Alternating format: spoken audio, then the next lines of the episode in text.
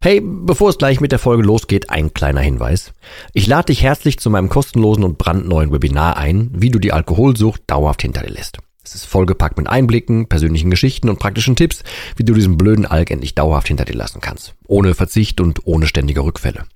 Melde dich gern kostenlos an unter www.drymind.de slash Webinar und such dir einen für dich passenden Termin aus. www.drymind.de slash Webinar und ich freue mich, dich dort zu sehen. Und jetzt viel Spaß mit der Folge.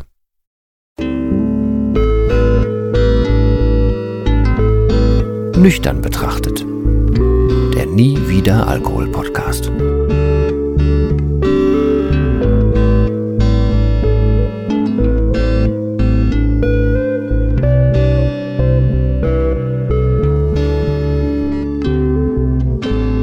Ja moin und herzlich willkommen zu einer weiteren Folge von Nüchtern betrachtet. Diesmal geht es um das Thema der Angehörigen, denn das wurde ganz oft gefragt. Ich bin da zwar kein ausgewiesener Experte für und ich würde da immer auf Julia Maria Kessler verweisen, die wirkliche Expertin ist, auch gerade zum Thema Co-Abhängigkeit und das auch an eigenem Leib, am eigenen Leib hat erfahren müssen. Ähm, aber ich, was ich hier versuche, ist so das alles an Feedback, alles an Erfahrung, was ich jetzt hier in fast zwei Jahren habe lernen dürfen und natürlich meine eigenen Erfahrungen äh, mit einzubringen damit man im Umkehrschluss vielleicht einfach ein bisschen die Rolle desjenigen, der trinkt, besser verstehen kann, damit man selber als Angehöriger ein bisschen besser damit umgehen kann.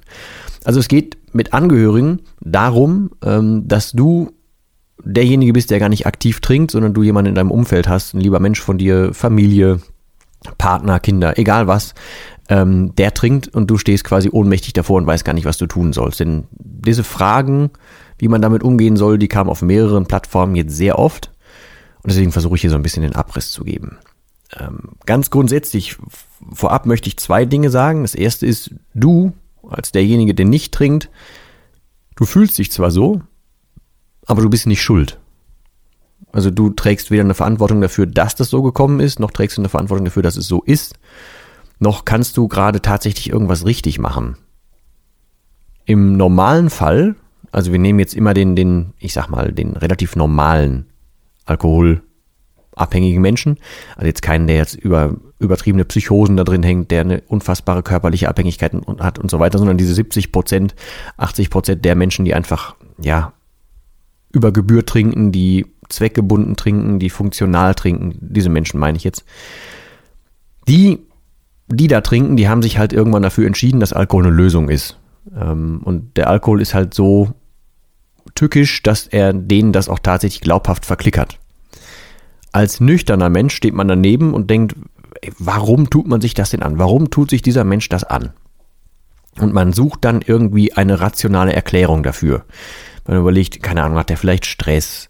Äh, Mache ich dem Stress? Äh, Rücke ich dem zu nah auf die Pelle? Ähm, gibt es irgendwelche unausgesprochenen Sachen? Kann ich irgendwas richtig machen? Kann ich was falsch machen? Man steht von außen davor und kann nicht glauben, dass der Mensch, den man eigentlich im, in sein Herz geschlossen hat, dass der sich das selber antut. Von außen gesehen ist klar, der trinkt viel zu viel, der verändert sich dann, der hat sich körperlich verändert, das ist gesundheitlich nicht gut und so weiter. Das sieht man von außen alles. Man muss als Angehöriger aber verstehen, dass derjenige, der trinkt, das alles nicht sieht.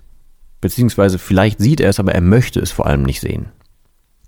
Also bei mir war es tatsächlich auch so, wann immer ich angesprochen wurde, dass ich was getrunken hätte oder über Gebühr trinken würde oder und so weiter, ich habe mich dann umso mehr zurückgezogen. Ich wollte diese Wahrheit von außen nicht hören und habe mich dann so gut es ging, entweder in Arbeit gestürzt offiziell oder habe sonst was gemacht. Ich habe versucht, den Rückzug anzutreten und habe noch besser aufgepasst, dass ich nicht mehr erwischt werden kann. Also ich bin noch raffinierter geworden, meine Verstecke für die fürs Lehrgut wurden besser und so weiter das war der Umkehrschluss. Also es wurde versucht, mich an, darauf anzusprechen, weil man gemerkt hat, da war was oder da ist was. Ich habe aber, also bin entweder dann in, in die, äh, direkt in, in den Gegenpart gegangen und habe gepoltert nach dem Motto, äh, wieso äh, unter, äh, unterstellst du mir das denn hier und was soll das? Oder aber ich habe das irgendwie abgewiegelt, habe dann versucht, das da ein bisschen so Nachmittag lang oder so dann irgendwie Gras drüber wachsen zu lassen und habe dann derweil äh, mich wieder etwas ruhiger getrunken und mir dann aber, naja, Mechanismen und, und irgendwelche äh, Kniffe überlegt, wie ich den noch besser versteckt trinken kann, damit das noch weniger auffällt, damit so eine Situation nicht wieder äh, auftauchen kann. Ich habe in dem Moment also nicht gedacht, stimmt, da hat mich jemand angesprochen, ich habe wirklich ein Problem, sondern ich habe mir gedacht, Kacke, du bist ja aufgefallen, wie machst du das demnächst so, dass es nicht mehr auffällt? Und das ist der große Unterschied. Von außen macht das schon sehr viel Sinn, äh, darauf einzuwirken und zu sagen, boah, guck dich doch mal an, guck mal, was du gerade mit dir tust, was du da wegwirfst. Das kommt aber bei demjenigen, der trinkt, überhaupt nicht an. Das kann sogar gar nicht bei dem ankommen, weil, wie gesagt, man hat die ganze Zeit diesen schlechten Berater Alkohol selber auf der Schulter sitzen, der einem sagt, na, komm, ey, der da, der hat uns gerade erwischt, vor dem blocken wir uns jetzt weg, damit der uns nicht wieder erwischt. Das wollen wir ja nicht. Es kommt niemals der Gedanke auf, stimmt, man könnte ja aufhören zu trinken.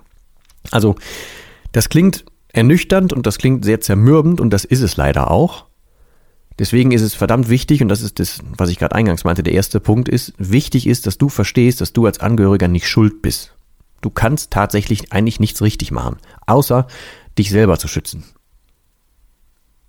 In, ich nehme jetzt nochmal ein Fallbeispiel, damit das vielleicht ein bisschen klarer wird.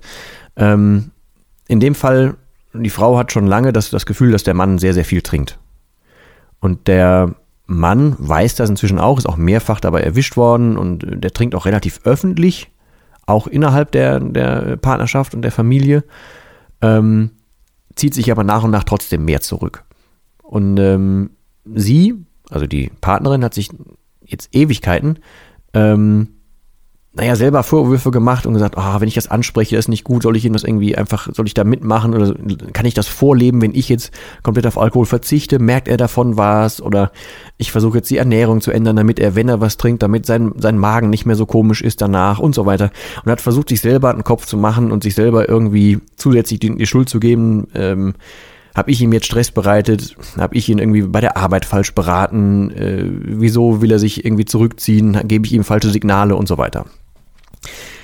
Und ich habe dann versucht, von außen irgendwie einzuwirken und zu sagen, du kannst ihm gerade nicht helfen. Er muss selber erst noch auf gut Deutsch auf die Fresse fliegen, um zu merken, was er da tut. Er ist noch nicht so weit. Das Einzige, was du in der Zwischenzeit tun kannst, ist für dich das Ganze so aufzuräumen, dass du einen Blick auf eure Beziehung kriegst, ob du das Ganze aushalten kannst so lange und ob du dann noch Stärke hast, wenn er soweit ist und deine Stärke braucht, wenn er aufhört.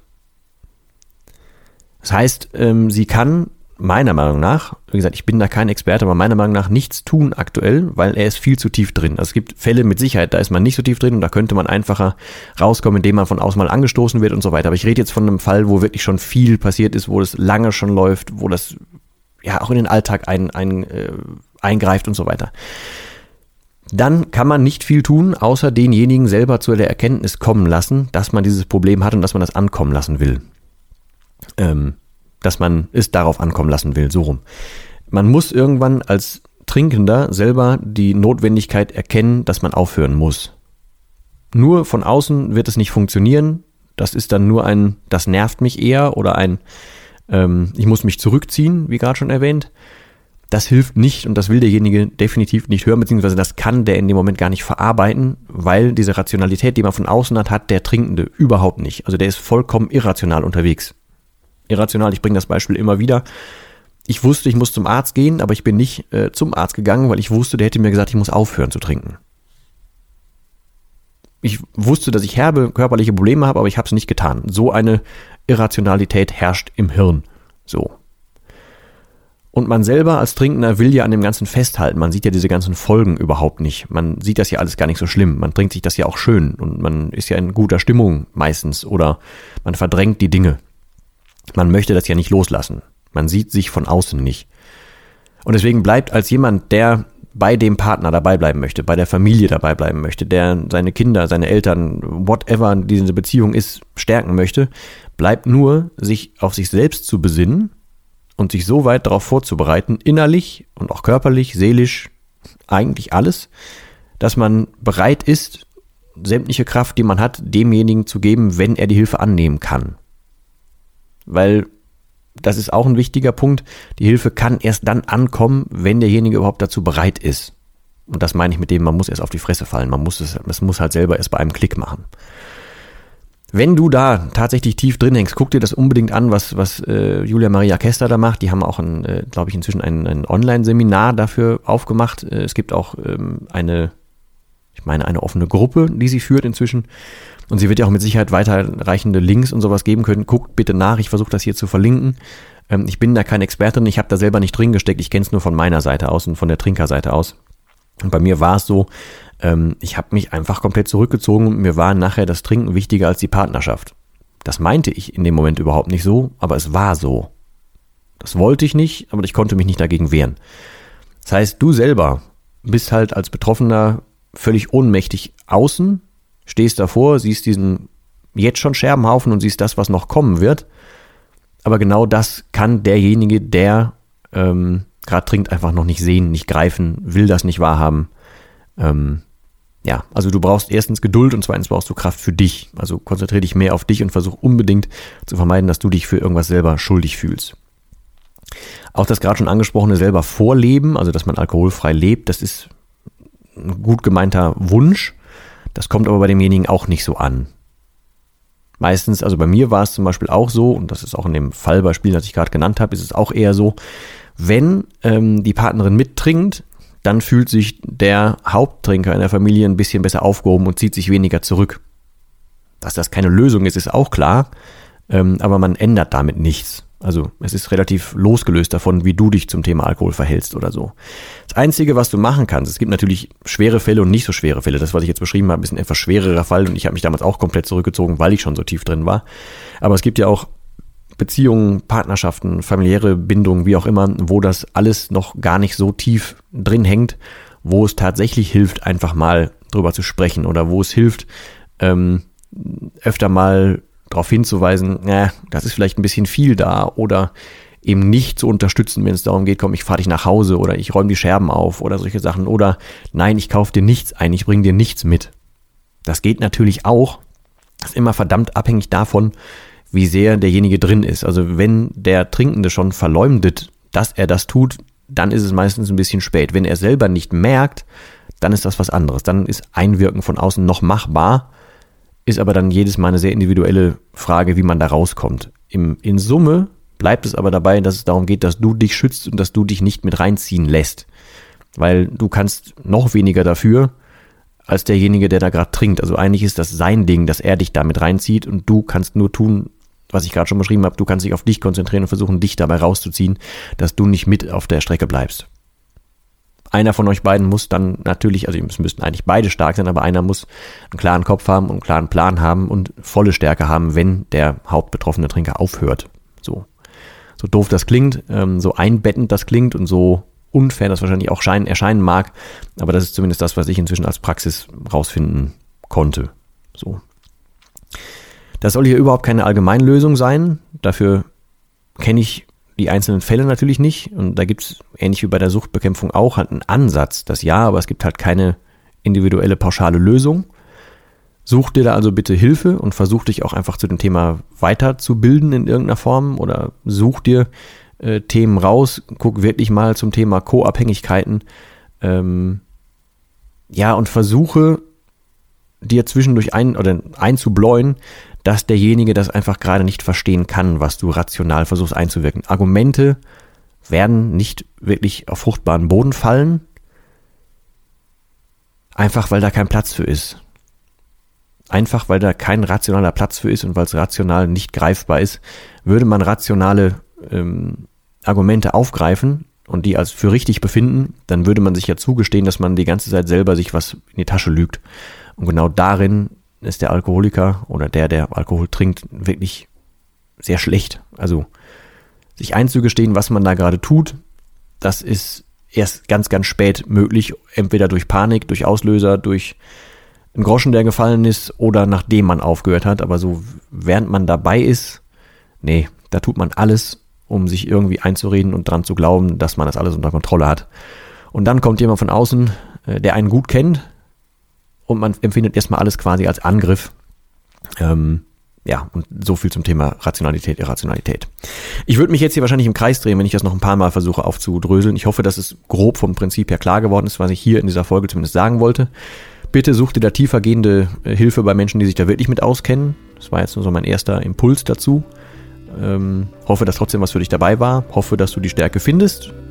Und hoffe, dass derjenige, um den du dich kümmerst oder um den du dich sorgst, dass der selber irgendwann ja, für sich den Groschen fallen lassen kann, dass der sich selber mit dem Thema beschäftigt, dass bei ihm die Erkenntnis reift, dass es ohne Alkohol schöner wäre. In diesem Sinne bedanke ich mich fürs Zuhören. Ich hoffe, es geht dir und euch allen mehr als gut. Oder ihr seid zumindest auf dem Weg dahin. Würde mich freuen, wenn wir uns das nächste Mal wieder hören. Und in diesem Sinne sage ich mal Tschüss.